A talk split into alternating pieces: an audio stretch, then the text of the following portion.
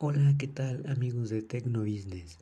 Hoy hablaremos acerca de un tema muy importante, ya que como todos sabemos, en la actualidad estamos pasando por la época del COVID-19, esta enfermedad que ha afectado muchísimas familias, nos ha quitado miles de vidas y muchos contagiados. La razón de este podcast es que al fin se va a aplicar una vacuna en contra de esta enfermedad. Aquí en México están por comenzar las etapas de vacunación y es de lo que les platicaremos hoy. Empezará en diciembre y constará de cinco etapas. La etapa 1 será de diciembre de 2020 a febrero de 2021, que será el personal de salud de primera línea de control del COVID-19.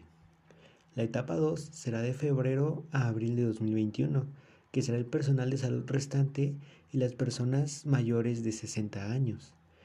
La etapa 3 será de abril a mayo de 2021. En esta etapa se vacunarán a las personas de 50 a 59 años. La etapa 4 se llevará a cabo de mayo a junio de 2021, donde se vacunarán a las personas de 40 a 49 años. Y para finalizar, la etapa 5 llevará de junio a marzo, de junio de 2021 a marzo de 2022, donde será el resto de la población.